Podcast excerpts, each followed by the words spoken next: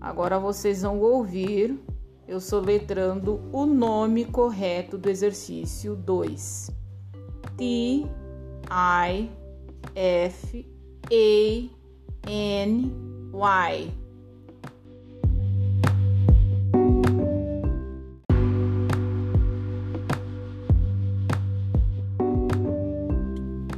Agora vocês vão ouvir eu soletrando o nome correto do exercício 2. Pay attention, guys. T I F A N Y.